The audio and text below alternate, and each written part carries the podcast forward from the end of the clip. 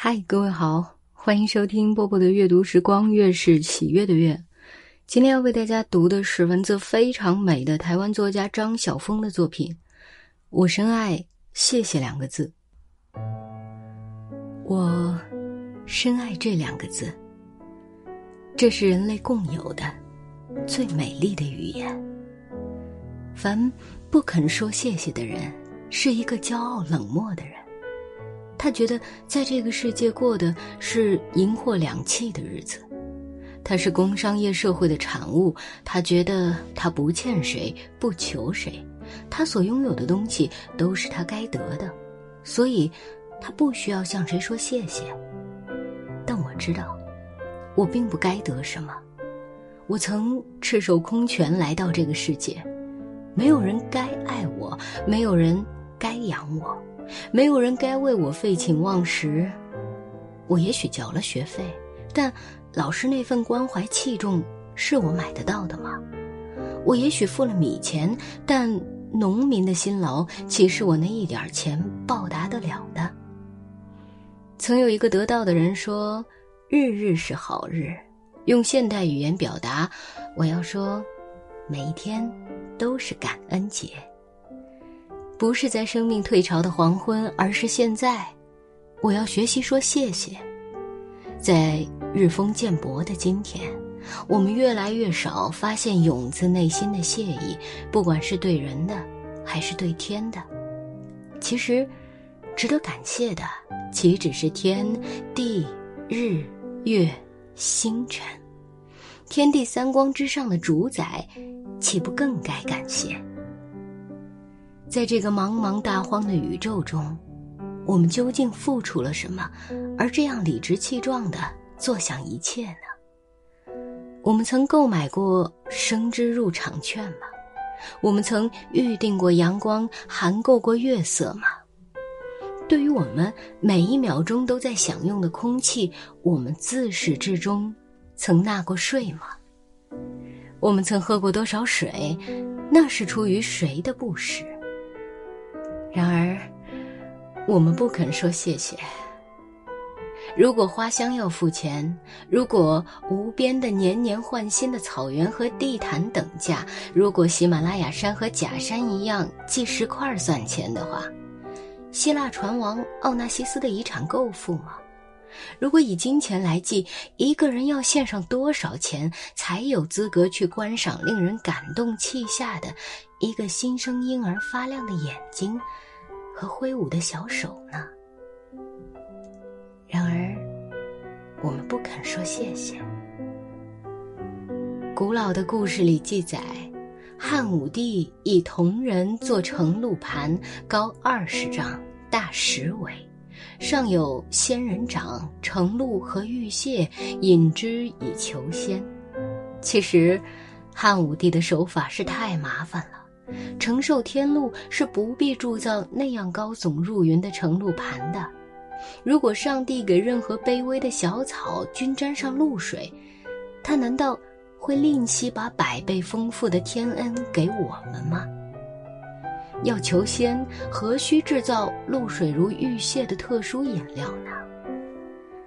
只要。我们能像一个单纯的孩童，欣然的为朝霞大声喝彩，为树梢的风向而凝目深思，为人跟人之间的忠诚友谊而心存感动，为人如果能存着满心美好的激悦，岂不比成仙更好？那些玉屑调露水的配方，并没有使一个雄图大略的汉武帝取得应有的平静祥和。相反的，在他老年时，一场疑心生暗鬼的蛊惑里，牵连了上万人的生命。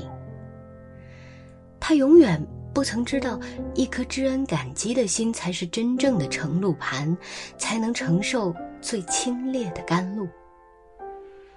中国人的谦逊总喜欢说谬赞、错爱，英文里却喜欢说：“相信我，我不会使你失望的。”作为一个中国人，我更能接受的是前一种态度。当有人赞美我或欣赏我时，我心里会暗暗惭愧，我会想，不不，我不像你说的那么好。你喜欢我的作品，只能解释为一种缘分，一种错爱。古今中外，可欣赏、可膜拜的作品有多少？而你独钟于我，这就使我感激万端。我的心在感激时降得更卑微、更低，像一片深陷的湖泊。我因而承受了更多的雨露。到底是由大地来感谢一粒种子呢，还是种子应该感谢大地呢？都应该。感谢会使大地更温柔地感到种子的每一下脉动，感谢也会使种子更切肤地接触到大地的体温。谢谢使人在默默的天地间忽然感到一种知遇之恩。谢谢。使我们忘却怨尤，豁然开朗。让我们从心底说一声谢谢，对我们曾深受其惠的人，对我们曾深受其惠的天。多美好的一篇文字啊！今天你说谢谢了吗？我是波波，在厦门，谢谢你今晚的陪伴。晚安喽。就此告别吧，水上的列车就快到站。开往会再回返。说声再见吧，就算留恋，也不要回头看。在那大海的彼端，一定有空梦的彼岸。做最温柔的梦，盛满世间行色匆匆，在渺茫的时空，在千百万人之中，听一听心声，一路不许，一生将不断见证，看过再多风景，眼眸如初清晨，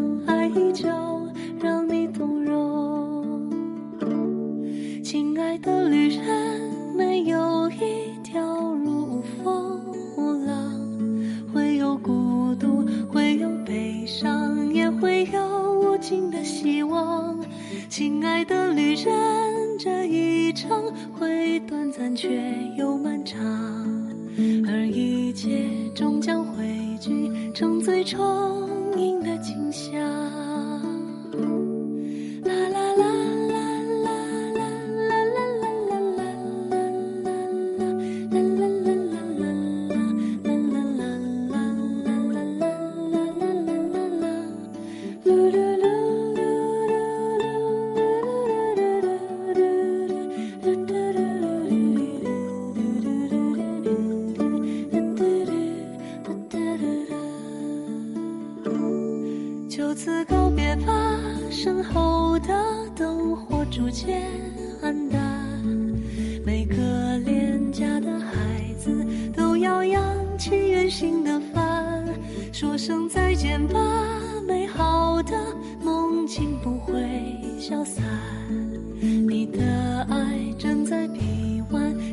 将毕生柔软。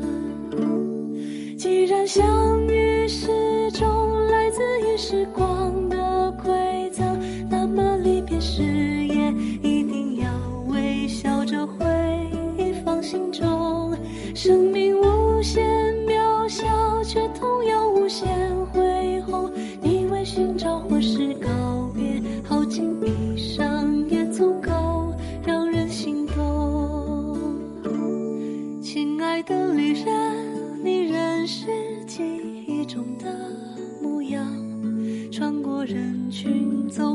人间，再去往更远的远方。你灵魂深处，总要有这样一个地方，永远在海面飘荡，在半空中飞扬，永远轻盈，永远滚烫，不愿下，